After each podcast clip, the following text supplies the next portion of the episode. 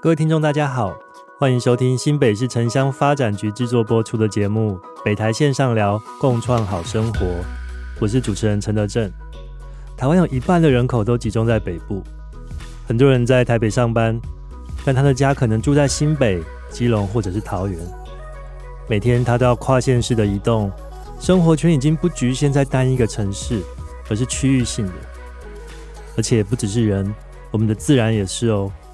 从一条河到一片山林，涵盖的范围可能跨越了数个县市。这个时候就必须要有跨县市的维护跟管理。你知道吗？其实北台湾就有一个单位，我们可能不一定听说过，但跟居民的生活大有关系。从跨县市的交通、艺文交流、生态管理到防灾治安的互通，都有他们在协助跨县市的合作。这个单位就是北台区域发展合作平台。今年刚好是平台成立的第二十年，我们邀请到新北市政府秘书长邱进斌先生来跟听众分享北台区域发展合作平台做了哪些事情，让北台湾的生活变得更好。先请秘书长跟各位听众打个招呼吧。主持人好，各位听众朋友大家好，秘书长好。欸、我知道你是桃园人，对不对？桃园人。好，那因为我是台南人嘛。然后我是大学就到台北读书，所以我在台北也生活了二十几年。但其实呢，我之前也不太听说过这个发展合作平台。那它好像是一个有点神秘的组织，可是跟大家的生活又息息相关。那可以跟我们介绍一下，就是当初这个平台它怎么创立的缘起？好，呃，非常谢谢德正给我这个机会哈。这个平台成立到现在，今年刚好第二十年。主要的原因是在民国大概九十二年，我在台北市服务了十八年，嗯啊，在新北现在服务第十三年。当时在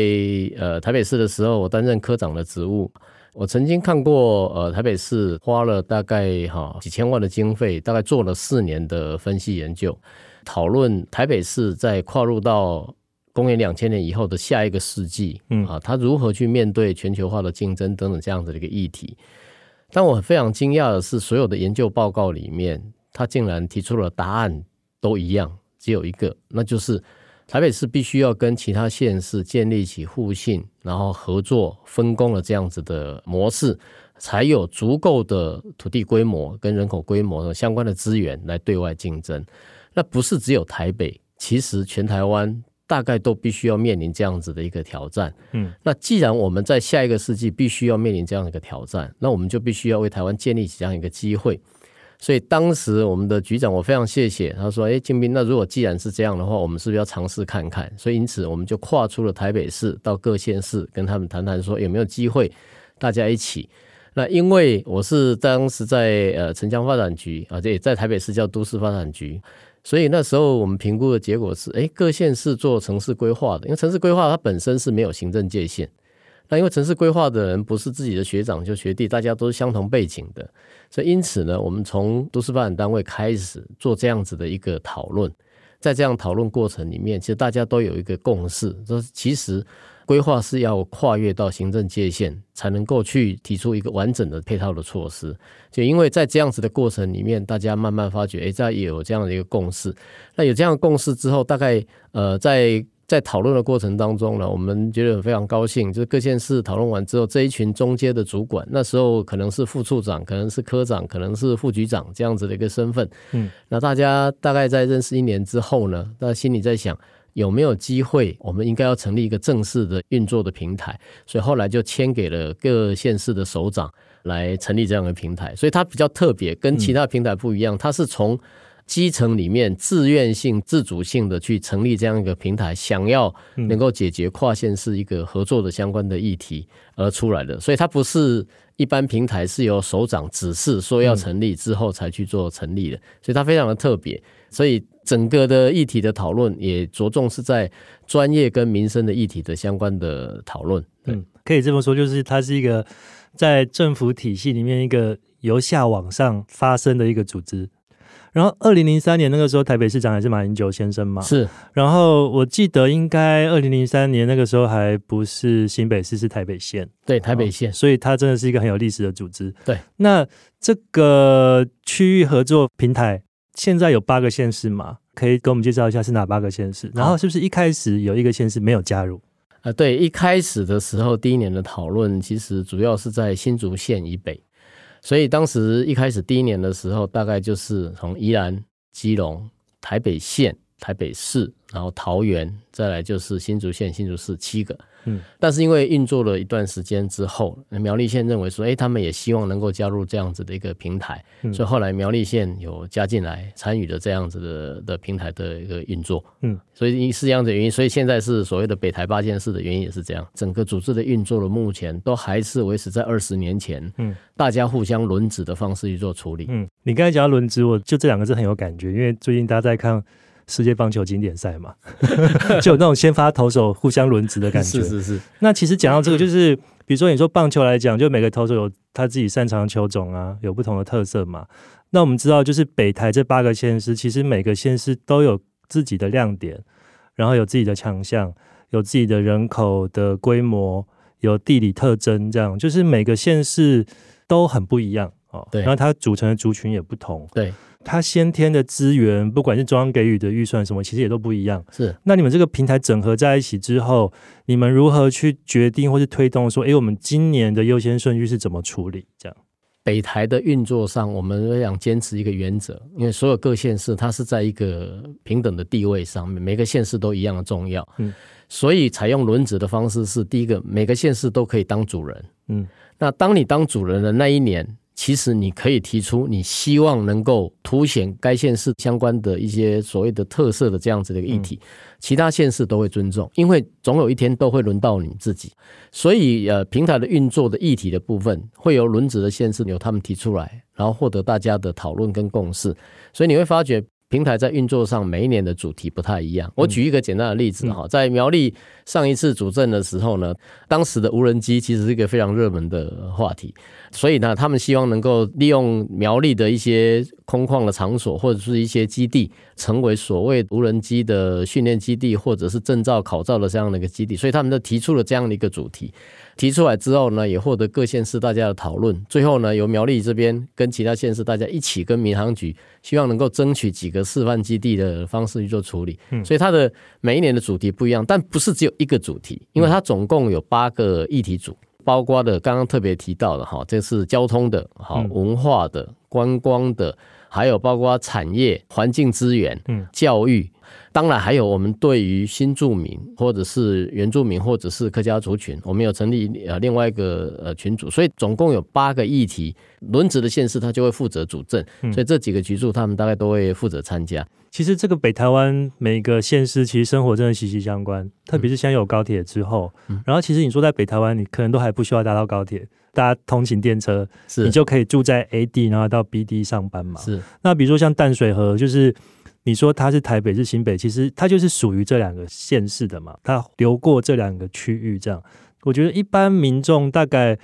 比较有感的，就是在这些不同的县市之间，可能移动的时候，它会有一种诶进入另外一个县市的感觉。嗯、那比较常发生的是，也许是比如说自行车道啊，嗯、哦，或者是说一条路。它的限速是谁决定的哦？就是在台北限速六十、嗯，然后到新北是七十还是五十这种东西、嗯？那就是这些跟民众比较切身的地方，可以请您再举几个例子，就是说你们当初如何把一些东西整合在一起，然后让民众可以更有感的察觉到说，哎，我们北台湾其实就是一个很舒适的一个大的生活圈。好，这北台已经二十年哈，可能大家对北台不是非常熟悉，可能对大家推动的一些相关的成果呢，在你生活当中你不见得会有感觉。我举一个最简单的例子哈，北台曾经在体育署这边提案哈，争取相关的经费，就是我们想要把我们的自行车道做一个完整的串联。嗯，那自行车道的部分，其实中央已经有在推动，但有一些的自行车道的部分，它可能必须要进入到公路或者是其他相关的，因为毕竟。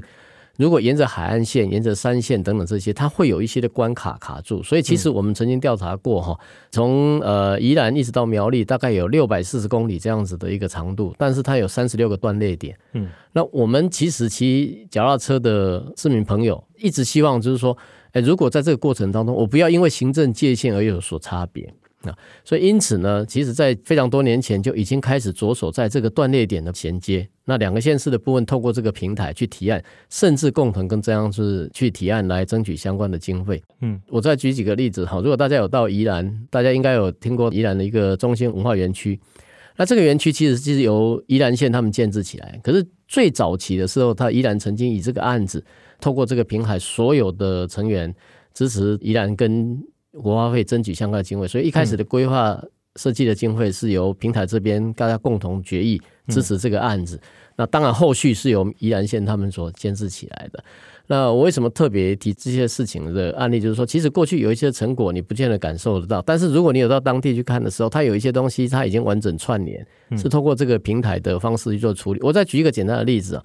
北部的部分大概我们的原住民族在泰雅族跟阿美族比较多，那阿美族比较沿河岸，哈，但泰雅族的部分，他们过去有叫泰雅山境，它其实是跨到很多的县市，可是它现在已经都被荒烟蔓草给淹没了啊。那当时。呃，我们的小组的成员提出来说，哎，有没有机会让这一条山径重新再现？嗯，那后来我们大概有连续两年协助跟中央争取经费，然后把这个山径呢建置起来，而且它必须要用最原始的素材再把它建立起来。其实这个平台它默默的在做一些民生议题的改变，原因是因为毕竟这个都是有一群事务官主动提出来的这样子的一个议题跟组织。我再举一个例子，像今年我们观光旅游组。大概就提出了一个想法，呃，这个想法就是说，哎，我们到国外去旅游的时候，经常扛着行李啊，背着背包，然后非常重，还买了很多伴手礼，然后到各个城市去移动的时候，是一件非常困难的事情。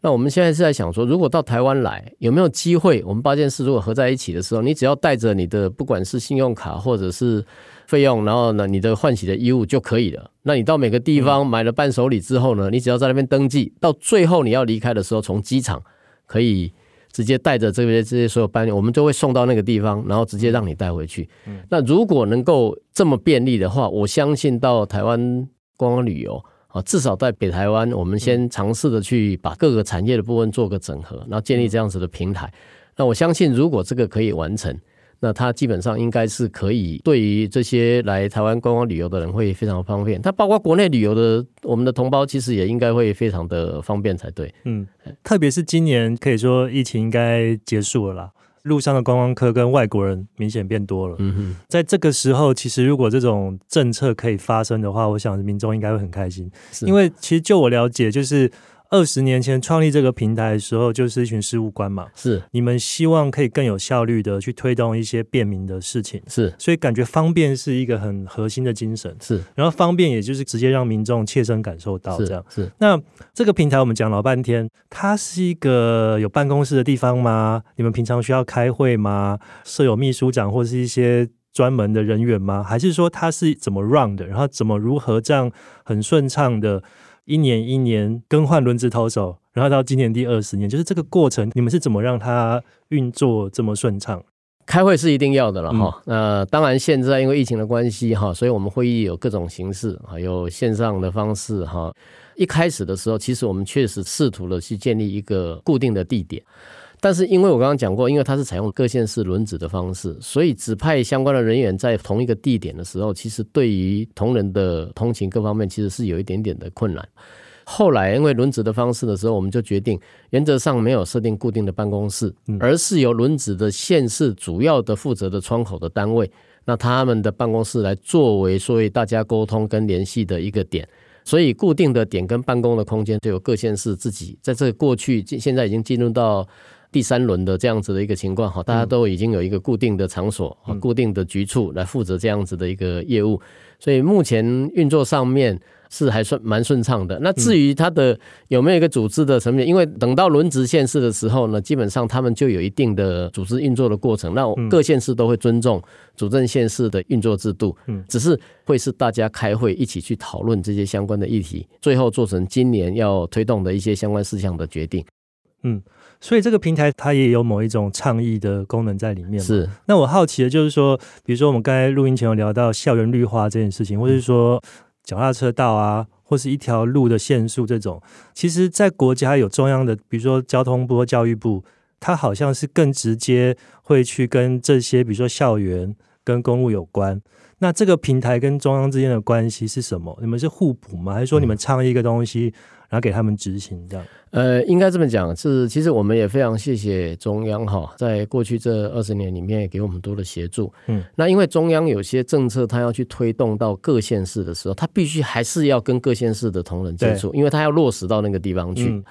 如果是中央政策要推动，他们愿意透过平台的方式去协助，那我们平台的部分就会负责帮忙开会，嗯，就不用中央还要把各件事把大家乔在一起。嗯、那当然也有地方政府想做的事情。所以我们会跟中央提议，就说：“哎，我们有现在有这样子议题，然后提出来，那是不是有机会让大家能够把这议题一起去做这样子的解决？地方可以倡议，那中央的部分政策的部分，它在推动执行上面，我们这边也很乐于协助中央把政策能够落实到地方去。嗯，所以过去二十年的运作到现在，不管中央跟地方。”我们非常谢谢中央给我们一些很多相关经费的协助，因为它是在各种不同的议题上面。嗯嗯嗯。那我们也曾经有做了一些的倡议给中央，但不见得每一件事情都成功。我举一个简单的案例哈，后来没有成功，但中央农委会他们其实也给我们想了很多办法去协助。其实我们当时想要推动一个叫做“百万人植百万树”。嗯嗯。因为我们知道嘛，现在全球暖化的关系，种树跟保水是非常重要的。我们如果能够找到各县市，包括学生哈，包括相关有意参与的人，一个人一棵树，在同一天种下的那棵树，以它为命名，嗯，那个是一个非常大的一个规模，对。啊，但是因为刚刚倡议的时候，第一个那个树苗、土地各方面确实还是、嗯、还是需要很大的经费跟跟相关的。好，后来大概有大概两个县市，大家一起合作做这样子的一个方式去做处理。嗯，所以我觉得在过去运作上面，我们跟中央之间的一个互动，其实都在专业上面，大家共同去推动一些能够让我们的国人更加便利。更加安全啊，等等这些相关的议题都有提出来，只是不见得每一件事情都可以去执行。嗯，那当时我告诉其他县市的同仁哈，我这非常谢谢他们。我说，我们不要去管我们没有做到的，嗯，但我们去管我们每一次如果能够完成一件事、两件事，其实对于台湾这块土地都是有帮助的啊。所以在这样的理念的情况底下，这一群好朋友大家都聚在一起哈，每一年大概都会有这样子的一个讨论。因为你说每次完成一件事、两件事，二十年来应该也完成不少事哈。哦，我我举个例子哈，像现在卫生社务组的部分哈，他们几乎只要有任何议题发生的时候，他们在线上马上开会就可以马上做相关的处理哈。比如说有发现有所谓的食品安全相关的议题，在各县市发生的时候，哎，很可能过去要好几天的这样的方式处理，现在大概时间都可以很快的就可以解决。再来就是像中央有一些的法规的修订，专业上面的等等相关法规，大家都相互的联系，跟中央之间相互的沟通，嗯，这样子的讨论就可以把所有各地方的意见都能够提出来哈。那至于具体的成绩，我刚刚特别提到，像我们脚踏车的串联，其实如果大家有感受得到的话，哈，像我们基隆五堵到戏子那边的脚踏车的衔接，也就是要透过这个平台里面去处理的。哎、欸，我这边可以打个岔吗？是就是讲到脚踏车，因为我平常蛮喜欢骑 U bike，在桃园是不是也是台北的 U bike？就是说台北的 U bike 是在哪些县市也是 U bike？这个系统有统一吗？还是没有统一？目前我就我所知道的，北台八县市的部分，除了基隆跟宜兰没有 U-Bike 系统就之外，嗯，其他各县市大概都使用 U-Bike 系统。好，那我想这个部分在系统上面啊，基本上我们会尽量的同意。当然，将来基隆或者是宜兰要设置的时候，嗯，当然也希望能够采用相关的系统，这样才能够去落实所谓的甲地接、乙地还等等，更让我们市民更方便的方式来做处理。嗯嗯嗯嗯。我们也考虑过这个问题哈，就是说在今年的部分，我们大概也提出来，后来发觉其实每一个县市它都有一个停车资讯系统，也就是让民众可以查询说我现在还有多少的停车位等等这一些，但是它的档案格式不见得会一样。那中央已经呼吁说尽量档案格式能够一致，所以我们希望这一次大家能够整理所有的档案格式，把这些所谓的数位资料的部分能够建立起来。嗯，至少你不管你要从宜兰到苗栗，你在还没出发之前，你就可以查询说我要到的地点。能不能看看那边还有多少的停车位？我到底到这个点，它会不会塞车等等？那、嗯、这个资讯如果能够更加的完整的话，嗯、我想对我们的国人一定会有非常大的一个方便。我再举个例子，像我们现在路边停车，嗯、我们停车完之后都会有一张停车的缴费，然后到超商去。所以我们后来才知道，其实每一笔到超商缴费的时候，他还要收一笔手续费啊。哦、其实手续费也。不低啊，也不低。但是我们现在哈，包括 APP 系统，很多可能线上就可以缴费的哈。嗯，那目前大概有几个县市，我所知道在之前他们已经开始做，由桃园这边统一。的公开招标，几个县市合起来啊，那发包给这些所谓的哈这些啊 APP 的相关制作的厂商，那希望把这些资讯系统全部建设在里面，你在上面你就可以线上做缴费。嗯，那将来我们跟超商的部分，我们也会几个县市大家联合起来，一起跟超商这边来谈，是不是在手续费各方面能够给我们更大的一个方便。那这样市民哈，不管将来停车缴费的时候，你在现地，你可能马上就可以在线上做相关的缴费的动作，就不需要再跑超商一趟。目前这些的建制，我们都有在讨论。其实就是把资源跟资讯整合在一起嘛，是，然后让大家可以更便民，是，让北台湾的民众觉得生活的更轻松。是，如果今天在听这个节目的听众或是中小企业主，他想要联络你们，他要怎么联络你们？呃，我们有一个网站啊，我们北台区域发展推动会委员会有一个网站。那这个网站基本上由轮子的县市他们会负责做维管，所以你只要上那个网站里面哈，大概都有一个相关的联络的资讯啊。那北部八县市因为八个议题组，所以都有八个局处以上在参与。嗯，只要打到各县市的窗口里面，问有有关于各县市所谓的北台区域发展推动委员会的组织。大概就可以得到一些讯息，所以我想那个应该是可以很方便的联系得到。今年是第二十年嘛，然后轮值又到新北了，所以你们今年要登板的这样子。那你们今年好像是第三次轮值嘛，新北第三次。那你觉得这第三次轮值，因为其实就是知道您过去二十年几乎都参与了这整个平台的建制、发展茁壮的过程。那你觉得今年第三次跟前两次有什么不一样？今年你们有没有想要倡议的什么事情？好，那个呃，我想呃，非常谢谢德政这里哈，这个问题我应该这么讲哈，北台这二十年面，我把它分成大概几个阶段。嗯，一开始前面的两年的部分是在草创的阶段，因为这是大家开始提议，然后准备要让首长这边确认说要成立这样子一个组织。等到确定之后呢，组织成立了，所以它从一种草创到第二个阶段的组织成立。组织成立之后运作之后，我们后来发觉是说，哎，其实中央也有些经费在协助我们，我们是不是应该要制度化？那其实，在我们台湾的法规里面，有一个叫做区域发展推动委员会，其实它是有一个正式的法法规里面赋予的，只是它没有预算权跟人事权，所以当时想要让它法制化，那内政部呢跟财政部他们曾经也认真的讨论过这样子一个问题。但是后来因为法制财政上面的预算要去增加等等这些，还是有一些的困难，所以后来法制的部分没有，就以现行的运作机制为主。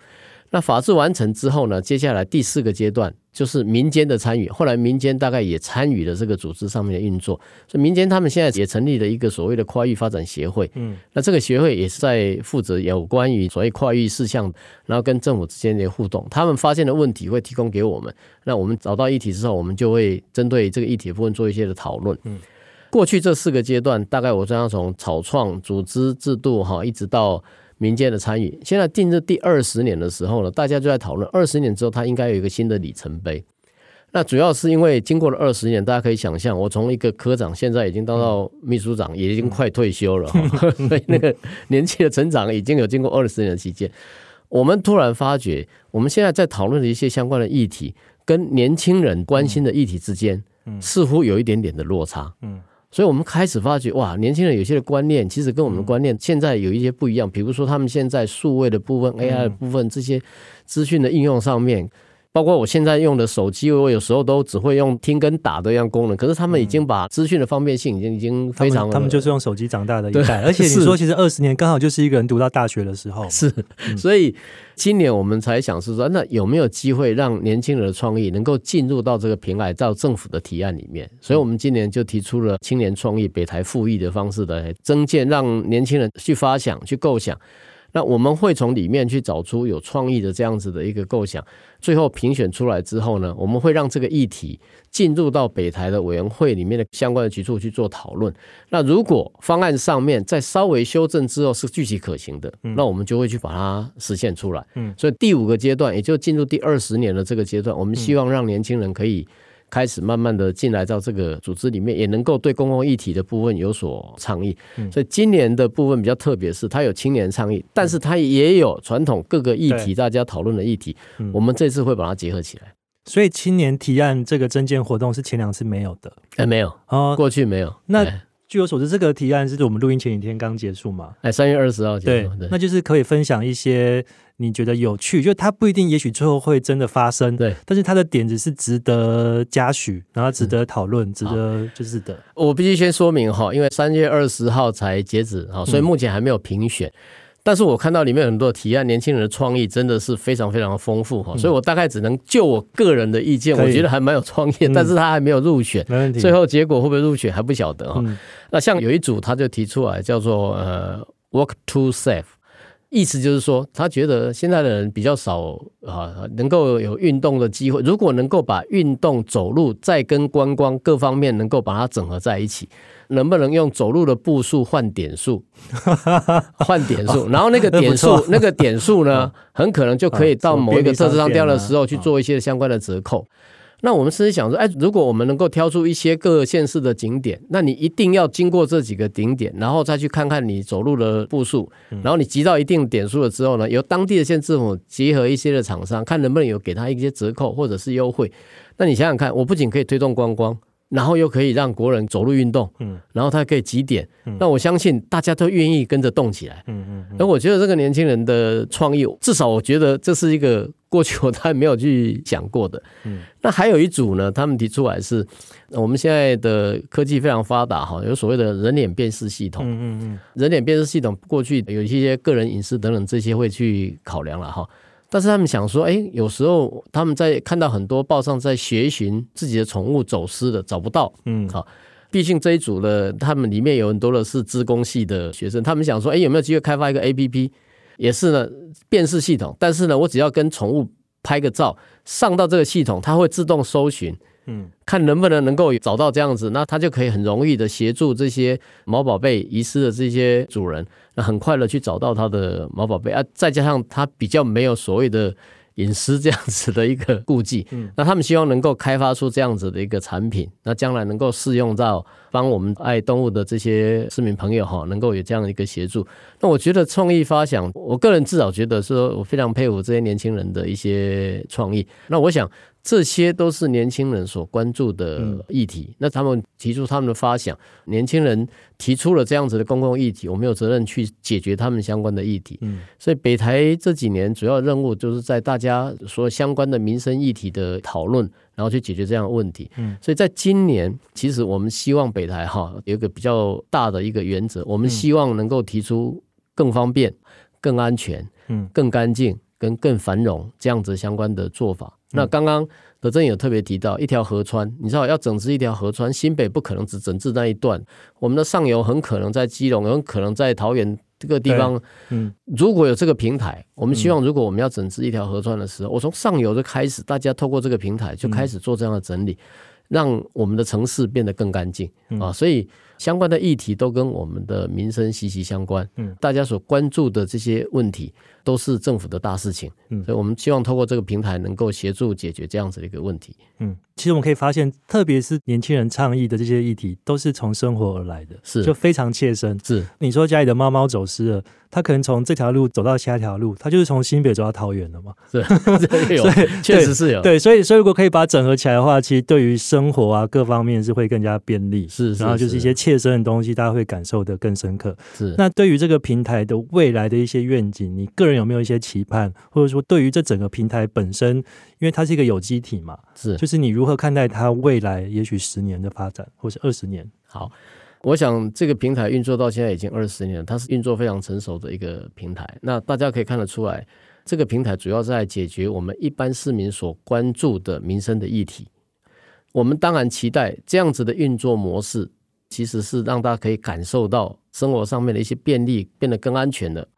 那我们也当然希望中台、南台，以及全台湾，将来能不能扩及到全台湾，大家一起做这样的一个事情。比如说像观光旅游，我相信各县市大家都在推，可是让大家变得更方便，是所有的人大家共同的责任。嗯，所以我们希望这个平台的运作的部分合作，它必须要彼此之间相互的信任。嗯，那我也一再强调，就是说。合作的另外一个意义叫做分工，嗯，也就是说每个县市的资源其实不太一样，对。可是大家就自己的角色定位扮演好的时候，这也是一种合作，嗯、就大家不要去抢，所以一定要做什么。嗯、那我们期待这个平台，如果这个运作大家可以认同，可以解决很多的问题，希望其他的县市也能够陆陆续续加入，不要只局限在北台、中台、南台，大家将来可以合作。像我们这次的新竹县市跟苗栗，他们虽然参加北台。但他们也参加中台，因为他们就是介于中间，因为他刚好在中间。那我们也乐于看到他们这样，因为为什么？因为有一些的东西，他们可以拿到中台，大家一起在做讨论，那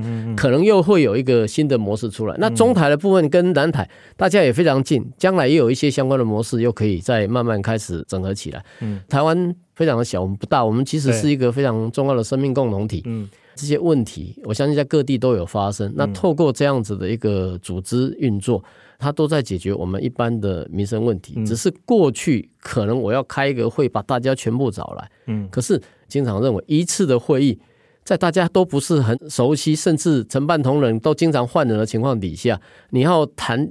一个合作事项，除非是首长的指示，对，大家要才能促成。但是如果他能够运作一个非常长的时间，你想想看，我跟你是二十年的朋友了，嗯。那我要去运作一件事情的时候，大家彼此有一个信任，所以我们在推动事情上面的时候，有时候会比较好谈的原因就是说比较有默契，比较有默契。啊，所以我们期待这个组织的运作的部分哈，呃，我不敢期待说十年之后他会，因为以后的年轻人可能他的创意更高，更有更好的想法，但这个组织的精神就是让大家能够合合在一起，然后大家一起去解决一些问题，能够参与的人越多越好。毕竟我们的主要目标还是让国人能够更安全、更方便等等相关的这些做法。那透过这样的平台的运作，哈，也期待我们的听众朋友如果知道这样的平台，也能帮我们宣传，让我们获得更多的支持。嗯，当然我们也期待跟中央大家一起共同合作，因为毕竟很多的事情是中央跟地方大家一起来处理的，哈。所以其实非常谢谢德正给我这个机会，有机会再 来谢谢秘书长来上节目。呃，没有没有没有，这真的非常谢谢，因为。这个组织因为毕竟都是事务官哈为主了，当然现在的议题都会呈报到首长这里，说今年大概大家谈定想要处理什么样的问题，那这些问题目前呢很可能是现在的氛围需要去解决的。每一年虽然有不一样的议题会出来，嗯，但我相信只要它的精神价值是维持住的话，这个平台它会持续往下。嗯嗯，其实就是希望我们可以打漂亮的团体战，是因为其实台湾就是一个生活圈嘛，没错。那感谢大家的收听，然后也请大家抽点时间到这个北台的社群网站去看看，给他按个赞。那也谢谢邱进斌秘书长今天来上节目，跟我们分享这些很有趣、很有意义的内容。谢谢各位听众朋友，谢谢德正，谢谢。那今天节目就到这边喽，大家拜拜，拜拜。